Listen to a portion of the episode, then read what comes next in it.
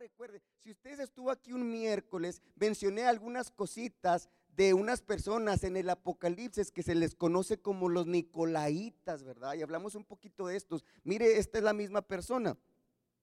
Nicolás, un prosélito de Antioquía. Un prosélito era un gentil convertido al judaísmo que respetaba todas las costumbres del judaísmo. También se circuncidaban, abrazaban la comida kosher y también este, respetaban, eh, guardaban el sábado. Era gente gentil, convertida al judaísmo y abrazaba todo. ¿verdad? Todas las costumbres judías, pero era una persona gentil, se les llamaba prosélitos, que vendían de otros lugares. Esta persona, llamado Nicolás, no nomás era una, un, un este, uh, prosélito, un gentil convertido al judaísmo, sino que también abrazó la fe del evangelio. Era un prosélito convertido a Cristo. ¿Sí vamos bien? Ese es un prosélito, un convertido gentil, convertido al judaísmo, pero esta persona fue escogido por la iglesia para un servicio, porque ya era una persona que se había convertido, que había creído en Jesucristo como su rey y salvador. ¿Me siguen? Ok, entonces vaya dándole vueltecita al capítulo 8 comienza la persecución en el versículo 1. En aquel día, dice, hubo una gran persecución contra la iglesia que estaba en Jerusalén y todos fueron esparcidos, ¿verdad? Y a través de eso llegó el evangelio a los samaritanos, se dispersó el evangelio por Judea, pero miren cómo es intencional Lucas, ¿eh? Miren cómo repitiendo lo que está en el capítulo 6. Y Nicolás, un prosélito de Antioquía Ok, vamos bien. En el capítulo 11 de Hechos, versículo 17, Lucas retoma una vez más lo sucedido después de la muerte de Esteban y cómo surge la persecución. Y de esta manera Lucas nos presenta cómo el Evangelio llegó hasta Antioquía de Siria. Hay dos Antioquías. ¿Sí? Después les voy a explicar un poquito de eso en los viajes misioneros de Pablo. Antioquía se encontraba a 300 millas al norte de Jerusalén. Antioquía de Siria se encontraba a 300 millas al norte de Jerusalén. Más o menos ahí googleé los mapas. Haga de cuenta que eh, Jerusalén está aquí en Antony y Antioquía de Siria se encuentra donde está Santa Fe, Nuevo México, ¿sí? Hacia el norte, que está a 314, 20 millas de aquí, ¿verdad? Hasta allá eh, estaba llegando el Evangelio a través de la persecución. Muchos consideraban Antioquía de Siria como la tercera ciudad más grande del imperio romano en ese momento, junto con Roma y Alejandría. Vamos a ir aprendiendo todo eso en los viajes misioneros de Pablo. Había grandes ciudades importantes en ese momento. Uno podría decir que Jerusalén se le conocía en los alrededores como una ciudad religiosa por todo lo que sucedía ahí con los judíos. Así se le conocía a Jerusalén. Roma se trataba del poder, Alejandría se trataba del intelecto, Atenas se trataba, y todos conocemos, de la filosofía. Y agregando a esto, a Antioquía de Siria se le conocía por sus grandes negocios, pero también se le conocía como una ciudad llena de inmoralidad. De inmoralidad estaba llena de, pecados inmorales en esa ciudad, así se le conoció, una, una ciudad de muchos negocios, pero donde se movía mucho la inmoralidad y el pecado. ¿Sí? Entonces, tras la persecución a los primeros creyentes, según parece, por lo que está diciendo Lucas en el capítulo 6, cuando fueron escogidos los diáconos, según parece que Nicolás prosélito de Antioquía, uno de los siete diáconos designado por los creyentes, fue quien preparó el camino llevando el Evangelio cuando regresó a su tierra después de la, persecución. ¿Me siguen? Vamos bien. También en este mismo capítulo de, ah, capítulo 11 de Lucas, también una vez más nos es mencionado, y ahí nos vamos a quedar un poquito, donde quiero llegar, así me pueden poner el título, una vez más es mencionado un hombre llamado Bernabé. Bernabé, un hombre detrás del telón. Y ahorita lo vamos a entender. Mire cómo los tengo. Ahorita vamos a entender por qué. Ahora sí, vaya conmigo a Hechos 11, versículo 19. ¿Vamos bien? Hechos 11, versículo 19 en adelante. Vea lo que Lucas menciona y nos quiere enseñar, después de lo que le acabo de decir a anterior o recién. Ahora bien, una vez más, Lucas retoma ese momento de la persecución. Mire lo que dice Lucas. Muy intencionalmente nos preparó el momento en el capítulo 6. Ahora bien, los que habían sido esparcidos a causa de la persecución que hubo con el motivo, con motivo de Esteban, pasaron hasta Fenicia y Chipre. Ahorita vamos a entender eso. Y Antioquía, no hablando a nadie la palabra, sino solo a los judíos. Pero había entre ellos unos varones de Chipre y de Sirene, los cuales cuando entraron en Antioquía hablaron, ¿qué dice? Hablaron también a los griegos anunciando el evangelio del Señor Jesús. ¿Lo está viendo ahí? Miren qué tremendo. Y la mano del Señor estaba con ellos. ¿Y qué dice? Dígalo conmigo, por favor. ¿Qué dice? Y gran número creyó y qué? Se convirtió al Señor. Versículo 22. Llegó la noticia de estas cosas a oídos de la iglesia que estaba en Jerusalén, o sea, la iglesia principal de los apóstoles. Y podemos aprender todo eso. Y enviaron a quién? A Bernabé que fuese hasta Antioquía, este, Bernabé, cuando llegó y vio la gracia de Dios, se regocijó. Vio la gracia de Dios. ¿Cuál, ¿En qué momento él ve la gracia? ¿O por qué dice vio la gracia del Señor? Porque los gentiles griegos habían recibido el Evangelio. Ciudad Siria, considerada pagana, llena de inmoralidad. ¿Sí? Bernabé, se regocijó por ver la gracia de Dios que estas personas sin costumbres judías habían abrazado el evangelio del Señor Jesucristo como Mesías, como Rey, como Salvador, una ciudad pagana. Inclusive algunos de los judíos que fueron esparcidos no les querían predicar a los gentiles. Pero llegaron otros que habían crecido en esa misma área. Después vamos a ver muchos mapas en las diferentes este, ah, viajes misioneros de Pablo y mandaron a Bernabé. Vamos a aprender ahorita de Bernabé. Este cuando llegó y vio la gracia de Dios, versículo 23, se regocijó y exhortó, animó a todos, ¿sí? Que con propósito de corazón permanecieran fieles a quién? Al Señor Jesucristo. 24, mire lo que dice, qué tremendo. En el 21 dice, y gran número creyó y se convirtió al Señor.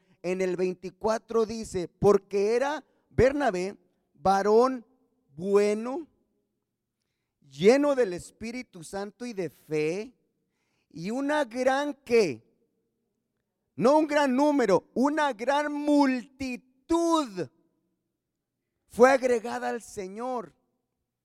Después de que, que Bernabé les animó y les exhortó para que permanecieran fieles a, través de la vida de Bernabé, una gran multitud, dice aquí, fue agregada al Señor. Bendito sea su nombre. Entonces, teniendo eso en mente, ¿quién era Bernabé? Hemos leído un poquito acerca de él. Cori lo mencionó cuando habló de Ananías y Zafira. Cori lo mencionó. No, no era Barnabás, era Bernabé. No se acuerdan, ¿verdad? Cori le cambió el nombre. ¿Recuerdan? Cori mencionó, habló de su generosidad.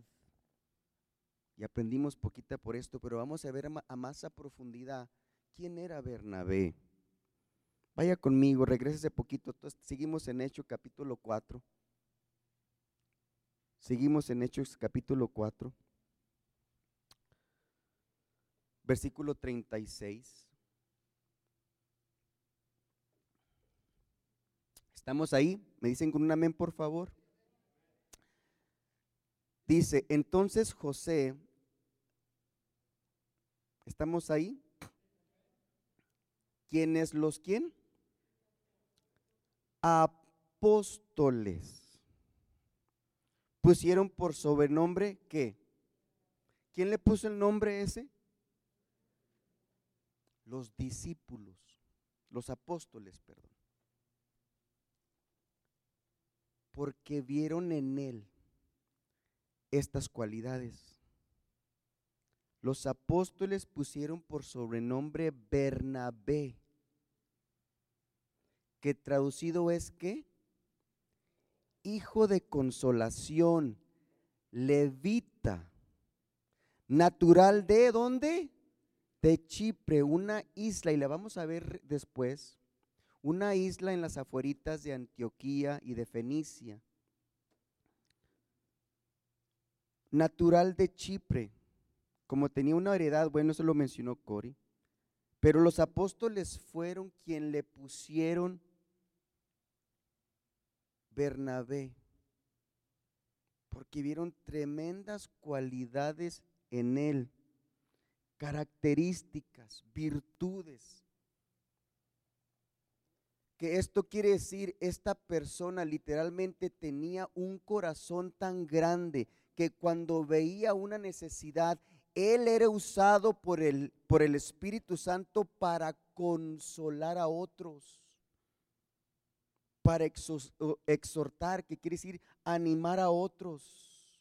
Los apóstoles vieron a, un hombre lleno de generosidad, que había, abandonado todo lo que tenía, aún había vendido lo que tenía y lo había traído a los apóstoles porque había necesidad. Ellos por muchas otras cosas le pusieron Bernabé, hijo de consolación.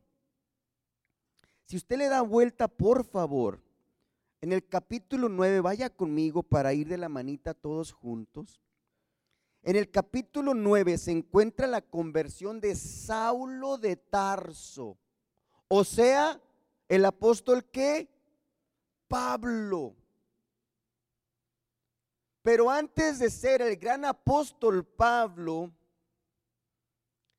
Saulo de Tarso fue rechazado Saulo, antes de ser el gran apóstol Pablo, fue un hombre rechazado por su propia gente.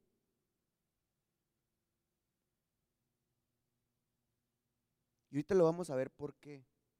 Antes de ser el gran apóstol Pablo, que escribió la mayoría de las, de, los, ah, de las cartas o los libros del Nuevo Testamento, que muchos todavía las iglesias vamos dirigiéndonos a Pablo para ser enseñados en la doctrina, en el amor del Señor y vamos a ir aprendiendo todo eso en los viajes misioneros de Pablo. No vamos a ir versículo por versículo, pero vamos a tomar la mayor parte de enseñanza de Pablo. Antes de ser Pablo, fue Saulo. Bueno, el, el nombre se usa los dos. Lo expliqué eso. Pero antes de ser el gran apóstol, fue un hombre rechazado. ¿Lo quiere ver conmigo? Vaya conmigo al capítulo 9, por favor. Versículo 19 del capítulo 9. Después de su conversión, dice esto. Vamos a ir aquí saltándonos algunos versículos. Y habiendo tomado alimento, recobró fuerzas. Es tempranito. Vamos a seguir enseñando bonito aquí. Estuvo Saulo por algunos días con los discípulos que estaban en Damasco. Después recobró fuerzas después de su conversión y sabemos lo que pasó con él, que en el camino a Damasco, ¿verdad? Vamos a ir viendo todo eso. Enseguida, capítulo, versículo 20, enseguida de su conversión, después que retomó fuerzas, ¿verdad?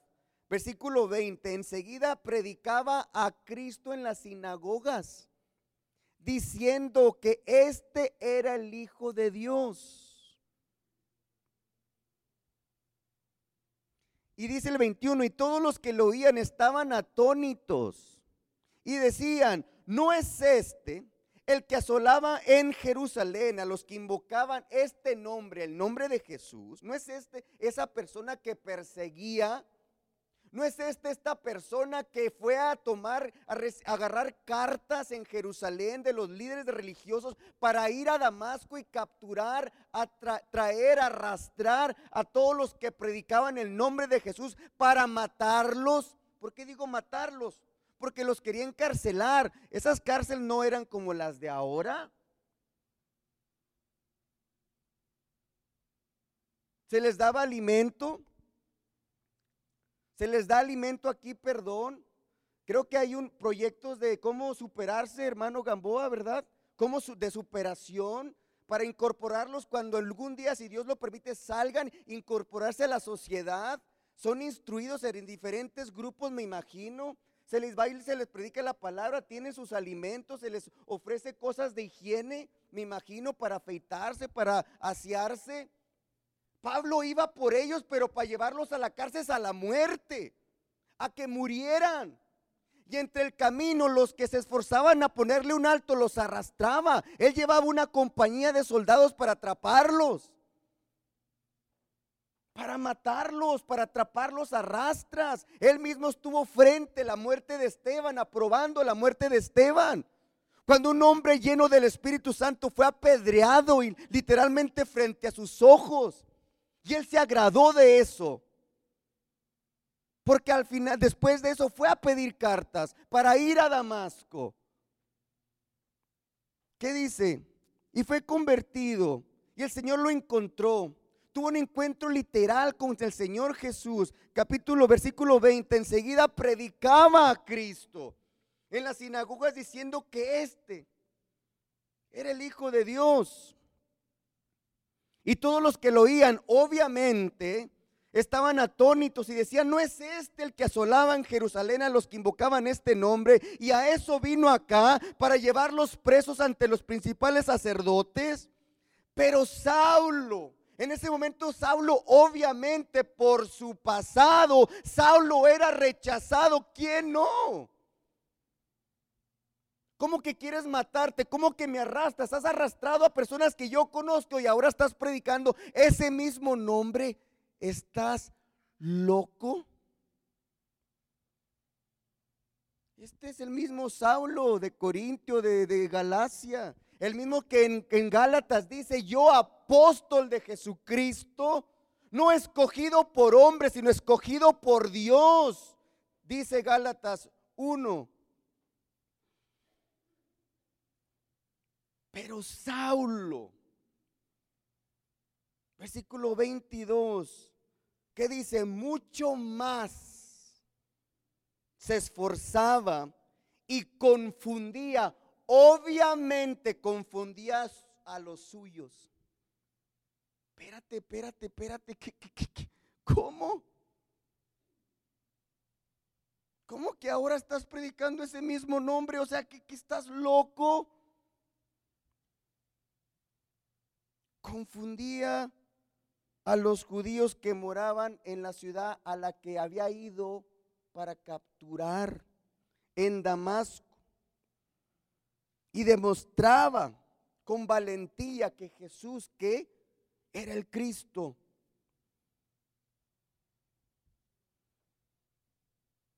Veintitrés, pasando muchos días, los judíos resolvieron en consejo matarle, obviamente. Este que nos ayudaba a capturar a todos los que andan en esa secta de los cristianos, bueno, de los creyentes en Jesucristo. Sabiendo el potencial, los judíos mismos, recuerdan que Pablo aprendió de un doctor de la ley llamado Gamaliel. No era cualquier cosa, es un doctor respetado en toda Jerusalén. Él aprendió de él como su maestro. Saulo sabía, tenía palabra, tenía conocimiento, era inteligente y lo vamos a ir aprendiendo acerca de todo eso. Dicen, si lo dejamos a este, que comience a predicar, pues va a convencer a muchas personas, conoce. ¿Sí? Talento nato, conocimiento de la palabra. Si conocía la palabra y sabían lo que la palabra que en ese momento decía, que es el Antiguo Testamento, los salmos y los profetas, sabía perfectamente que se había prometido un Mesías. Para ese tiempo él entendía eso y cuando fue, cuando Jesús lo encontró en el camino a Damasco, él entendió que Jesús era el Mesías. Imagínense con qué valentía y con qué sabiduría predicaría el Evangelio. Vamos a matarlo. Vamos a matarlo. Estamos en Damasco todavía. Vamos a matarlo. No podemos dejar que este hombre empiece a agarrar fuerza.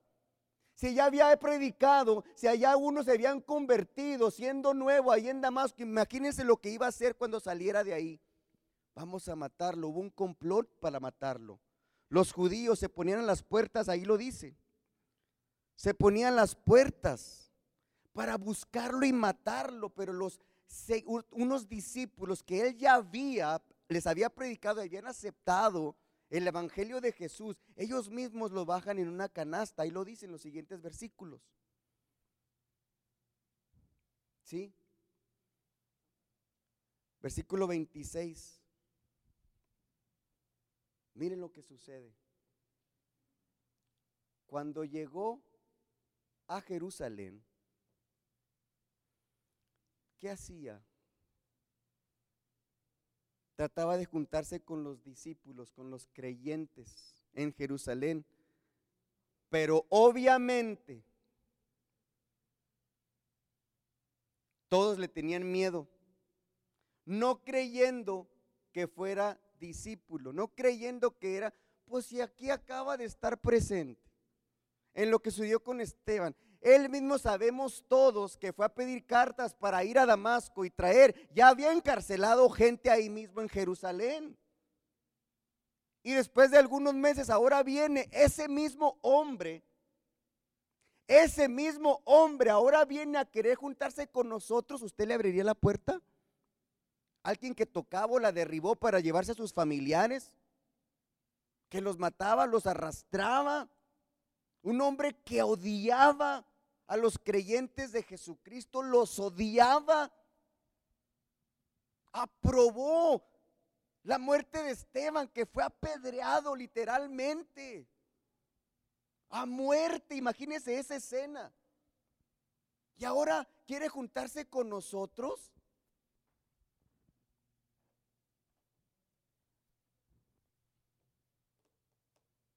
No está pensando en su vida pasada. No está pensando que a lo mejor usted como cristiano algún día falló, cometió graves errores. Y por la gracia del Señor, tal vez usted se reconcilia con el Señor y viene tras los pies de Jesús una vez más y es criticado. exactamente lo mismo. Pero miren lo que sucede en nuestras iglesias hoy en día. Hay personas llenas de amor, llenas del Espíritu Santo. Y ahorita vamos a ver lo que son los frutos del Espíritu Santo. Miren lo que sucede. Bernabé, un hombre detrás del telón, un hombre que después de estos capítulos ya no se dice más. Hay algunas cosas. Un hombre que fue escogido como hijo de consolación. Antes de, fue, de ser el gran apóstol Pablo, había un hombre rechazado por su pasado. Había un hombre que no creían en él, no creían en su conversión. Pero él se esforzaba aún así por amor a Jesús, no por lo que dijera la gente, por amor de su rey y salvador. Versículo 27, entonces Bernabé, que traducido quiere decir hijo de consolación, ¿están conmigo? Entonces Bernabé tomándole. En el original griego la palabra tomándole tiene varios significados. Y vamos a ir aprendiendo un poquito y usando palabras en el original. El, Nuevo Testamento fue escrito en el griego. El Antiguo Testamento está, estaba escrito en el arameo o hebreo. Después fue traducido todas las escrituras en griego, que se le llamó la Septuaginta. Pero en el, original, en el original griego, tomando le quiere decir sujetar, arrastrar, atrapar. ¿Qué es lo que hacía Pablo? Arrastraba. Pero también quiere decir, tomándole, en el original griego quiere decir ayudar. También quiere decir estar preocupado por. Entonces Bernabé, ayudándole, sujetándole.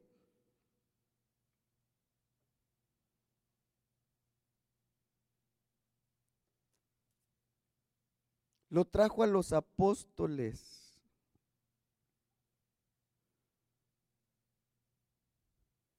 Ahí Bernabé, clave, súper clave en la vida del apóstol Pablo, antes de ser el gran apóstol. Bernabé, un hombre que los mismos apóstoles le pusieron hijo de consolación, lo toma a Pablo y lo abraza, lo ayuda hijo de consolación, lo consuela.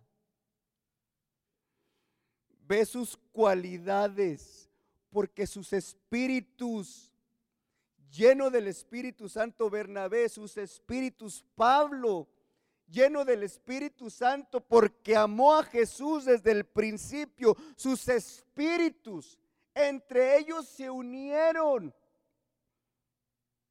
lo consoló, lo abrazó, lo animó, porque sabía y entendía en su espíritu quién iba a ser este hombre. Muchas veces vemos lo que está por fuera. Porque muchas veces nuestro espíritu no está conectado y no vemos más allá de la persona, no vemos más allá de su pasado, no vemos, vemos más allá de sus hábitos tal vez, pero hay muchas personas que tienen grandes cualidades dentro de una iglesia. Todos cometemos errores, pero todos tenemos cualidades. Dios nunca se equivoca al escogernos como sus hijos. Nunca.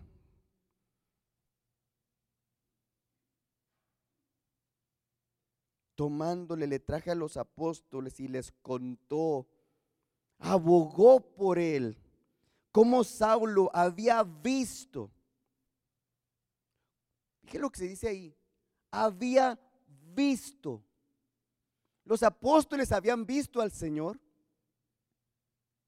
otros grandes hombres no habían visto al Señor.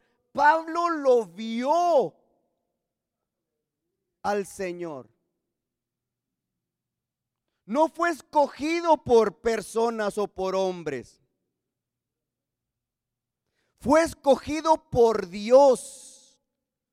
Y después les voy a tirar una curvototototota, algo que yo siento en mi corazón acerca de Pablo. Y de hecho estoy preparando un, una tesis para exponer un caso y demostrar por qué yo tengo ese pensamiento. Se la voy a aventar de una vez, rapidito, una curvita. ¿Está bien? Un slider. Bueno, ¿verdad? Más o menos.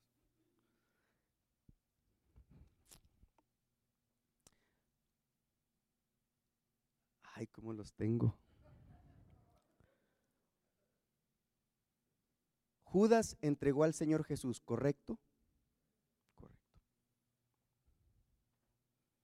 Antes de ser dotados los apóstoles con el Espíritu Santo, antes de ser dotados en el capítulo 1 de Hechos, y el hermano Willy me tomó mi pensamiento cuando dijo Pablo apóstol, Pablo apóstol. ¿Recuerda, hermano?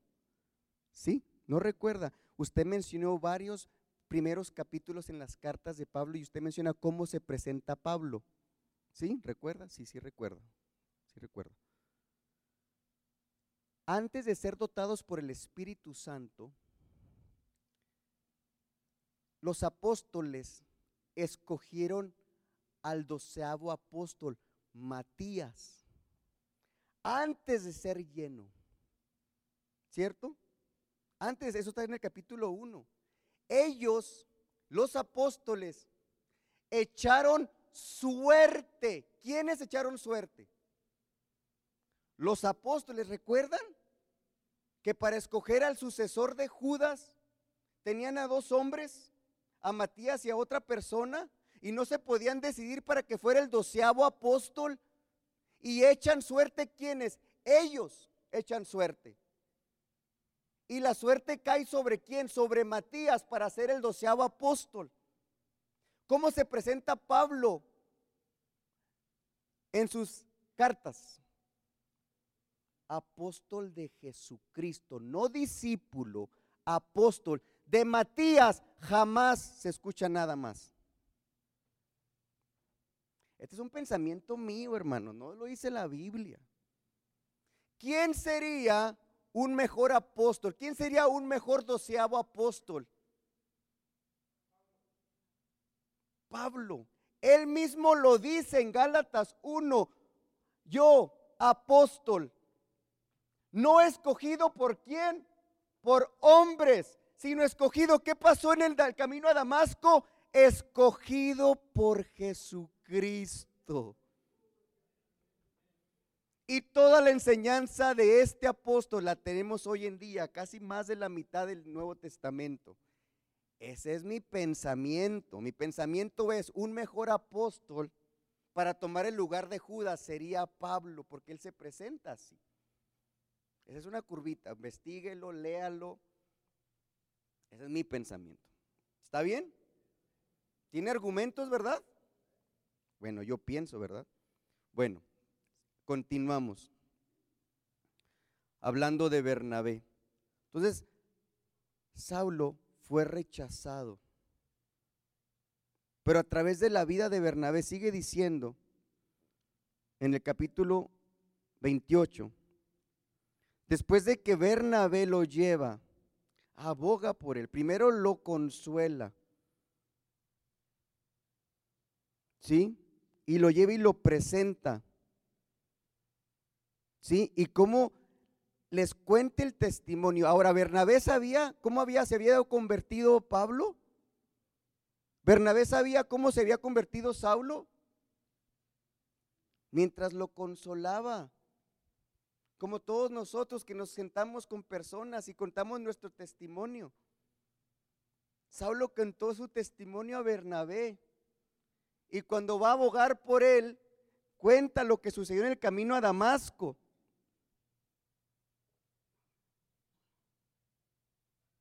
Y estaba con ellos. Después de esto, él estaba con ellos en Jerusalén y entraba y salía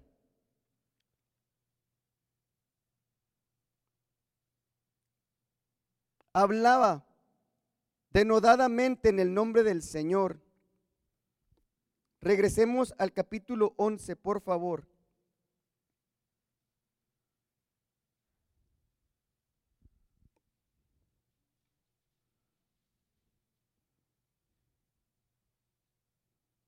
Entonces encuentra a Bernabé.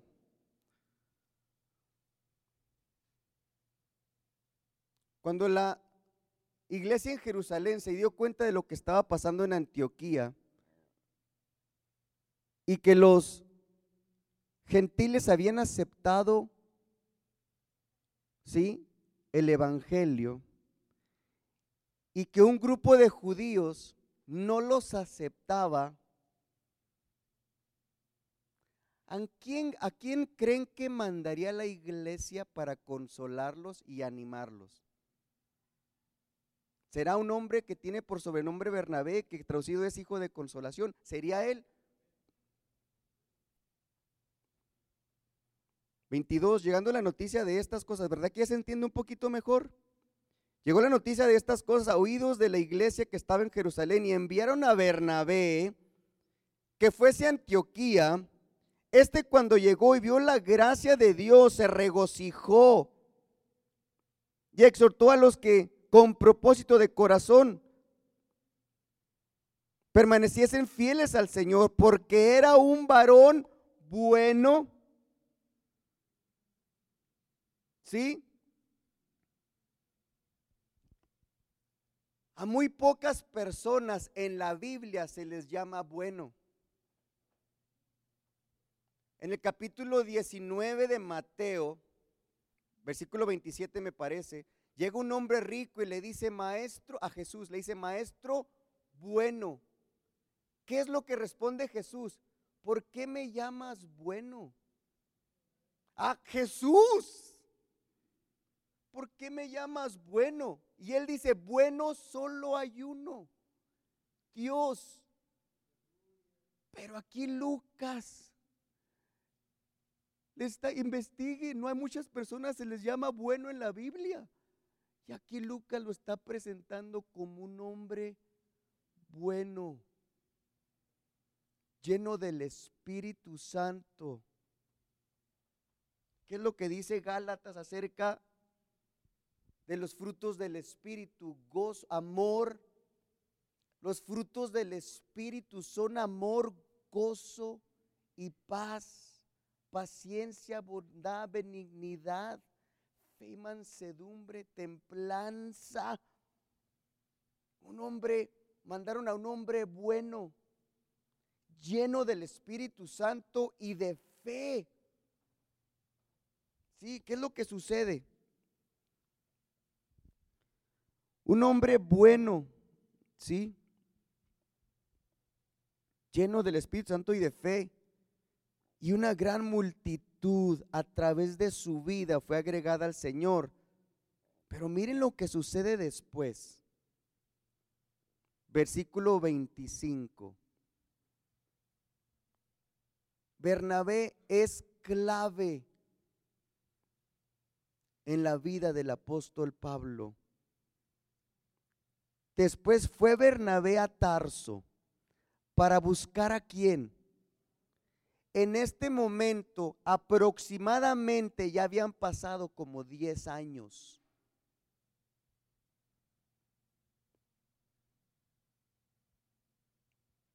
Pablo pasó un proceso.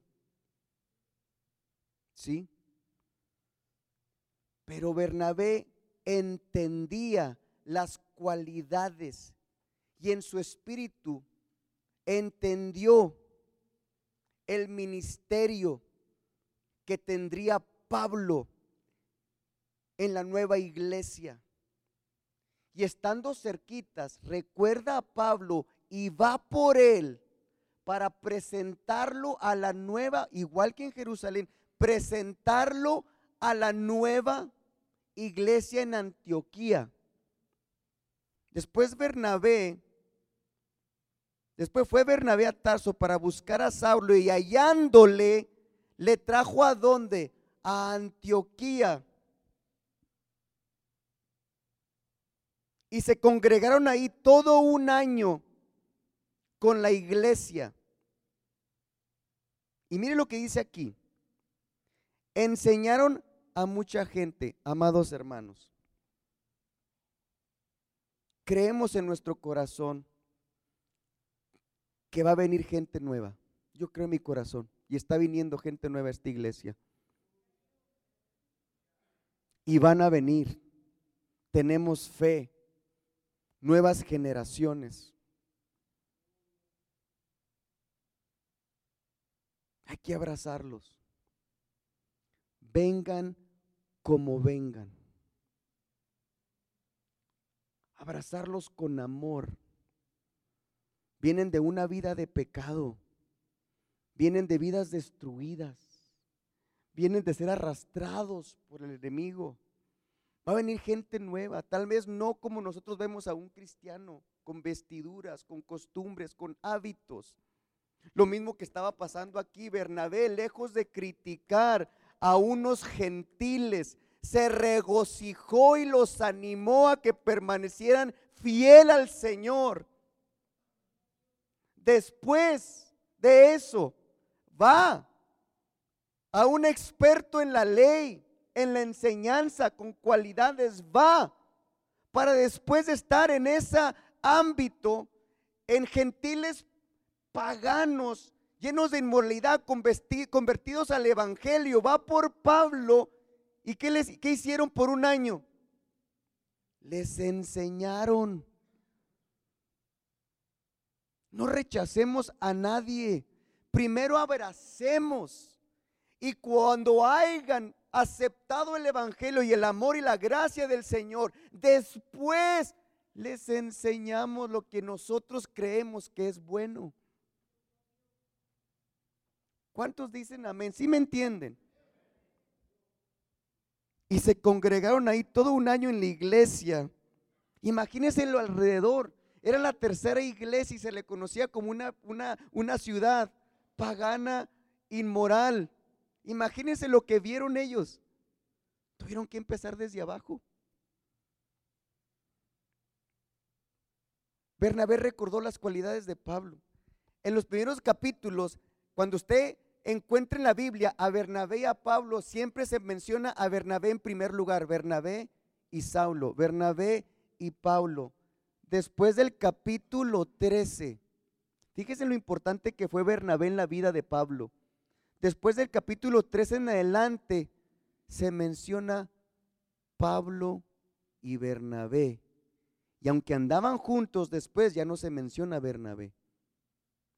Un hombre, Bernabé un hombre detrás del telón, cumplió su propósito. Cory hablaba de esto y se quitó del protagonismo para darle la entrada a otro, sin ningún remordimiento, sin ninguna diciendo, pues es que él quiere o él que él puede. No, él se dio cuenta por amor a Jesús las cualidades de este hombre y se quita del protagonismo para darle a Pablo la libertad de hacer por lo cual Jesús lo había llamado.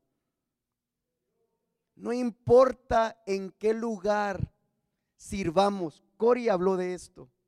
No importa en qué lugar, si estamos detrás de aquí, si está sentadito, si está allá afuera, si está con los niños. No importa si amamos al Señor donde nos pongan. Hay personas aquí que le hablan a las viudas, les eché una llamadita a los ancianos. Nadie ve eso, pero yo lo sé.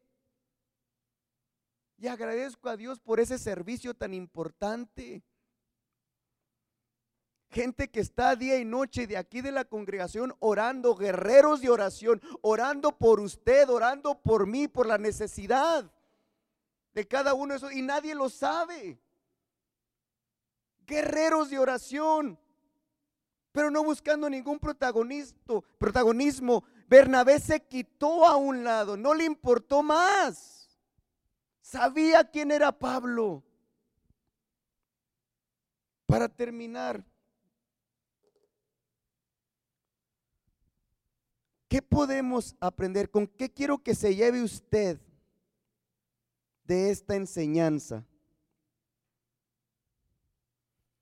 Bernabé, que los apóstoles le pusieron por sobrenombre hijo de consolación, varón bueno, generoso lleno del Espíritu Santo y de fe, que trabajó para unir a personas, que trabajó para consolar a personas, para instruir y animar a personas que se integraran a la familia de Cristo.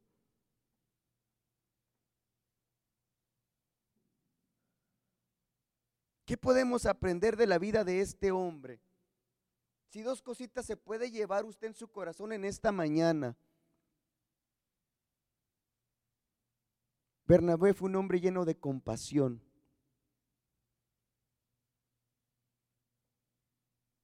Por el vulnerable, por el rechazado,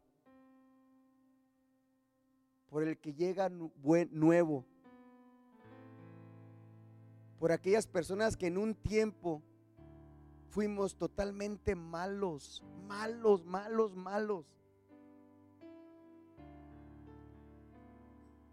Y de repente todos necesitamos a alguien.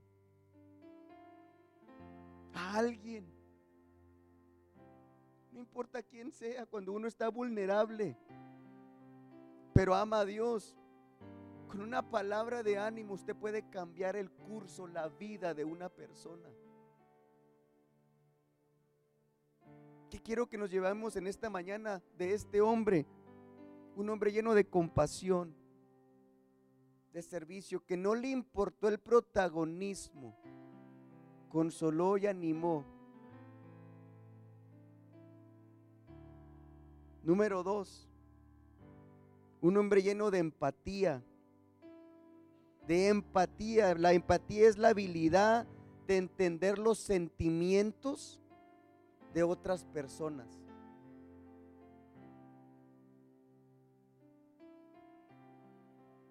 De poner a alguien primero que nosotros. Aleluya.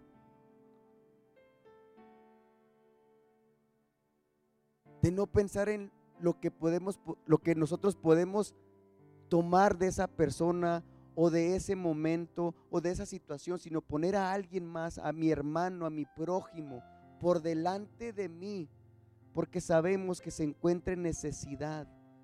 Me importa tu corazón, que tú estés bien. Levantarlo y animarlo, hermanos, todos vamos a fallar. Todos en algún momento de nuestras vidas vamos a necesitar que alguien nos abrace, créamelo. Todos en nuestra vida vamos a necesitar a alguien que nos diga algo bonito Vivimos en una vida llena de pecado. En una vida donde vemos las cosas que suceden en nuestras familias a través de la sociedad, de lo que está allá afuera.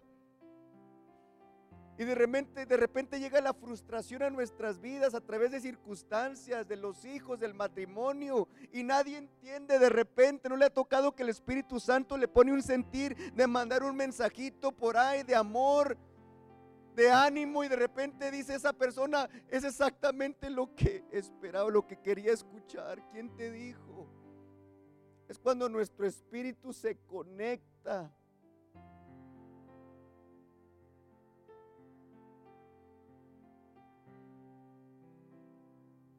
Pero podemos cambiar la vida de alguien. Precisamente ayer recibí un mensaje de un muchacho que anduvo por aquí y vino algunas veces.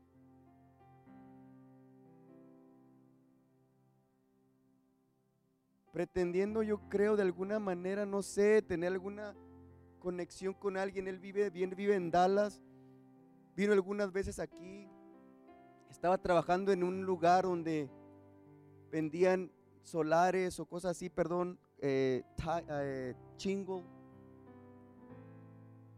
Y anduvo por aquí creyente conocedor. Y anduvo por aquí, vino algunos servicios y después ya no supe más de él y él recibió un mensaje yo le dije en, una conversación, no es coincidencia cuando el Señor une a personas. no conozco nada de ti, pero te puedo decir que si conoces del Señor, acércate, no tiene que ser aquí, busca del Señor. Y mandó un mensaje después de años, algunos años, uno o dos, no sé, meses, me mandó un mensaje agradeciéndome. Pastor Guerrero, gracias por sus palabras, porque a través de nuestras conversaciones yo me he reconciliado con el Señor y estoy esforzándome por leer su palabra y me estoy integrando a una iglesia.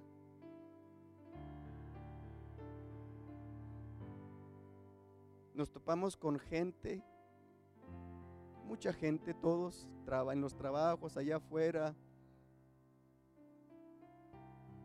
Y de repente no sabemos si ese momento es el único momento que Dios va a usar para que esas personas en ese momento entiendan quién es Jesús. Jesús es soberano, Dios es soberano, nos busca a todos. Pero hay momentos donde los humanos, los seres humanos, rechazamos las cosas.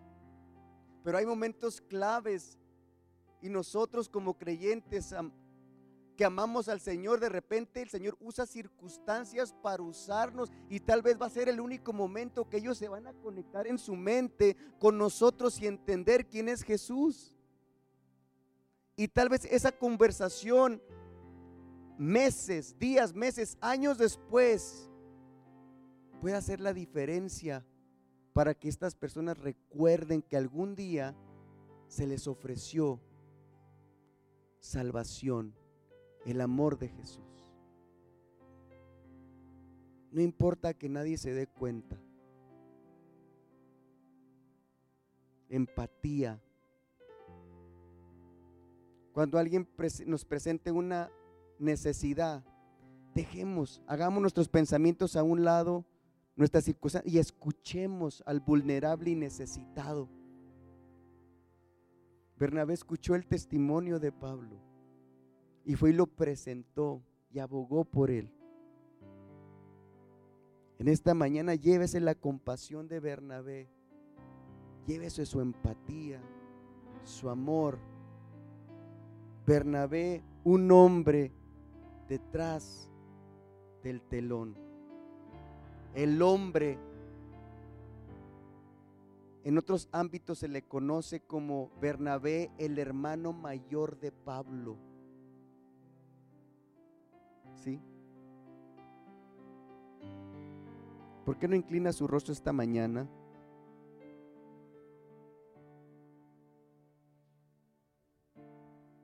Si usted quiere pasar en el altar, nosotros seguimos creyendo que el altar es un lugar especial.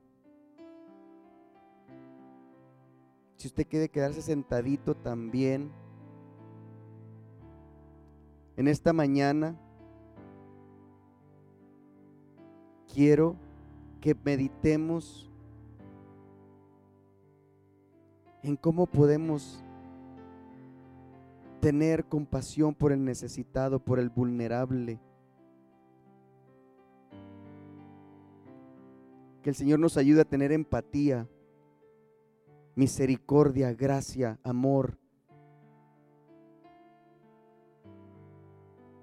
Todos necesitamos de un hermano, todos necesitamos de un amigo, todos necesitamos de un familiar, todos necesitamos una palabra de ánimo, todos nos cansamos, todos de cierta manera Muchas veces necesitamos una palabra de ánimo. Si usted le pone, si a usted Dios le pone en esta mañana a alguien en el corazón, en su mentecita, después que salgamos, mande un mensajito, haga una llamada, haga una visita. Háblele a sus hijos, hijo te amo, hija te amo, Jesús te ama. Háblele a un familiar y dígale, Jesús te ama. Nomás te hablo para decirte, Jesús te ama, Jesús es bueno. Él te sigue buscando. qué no agradecemos al Señor en esta mañana con este canto?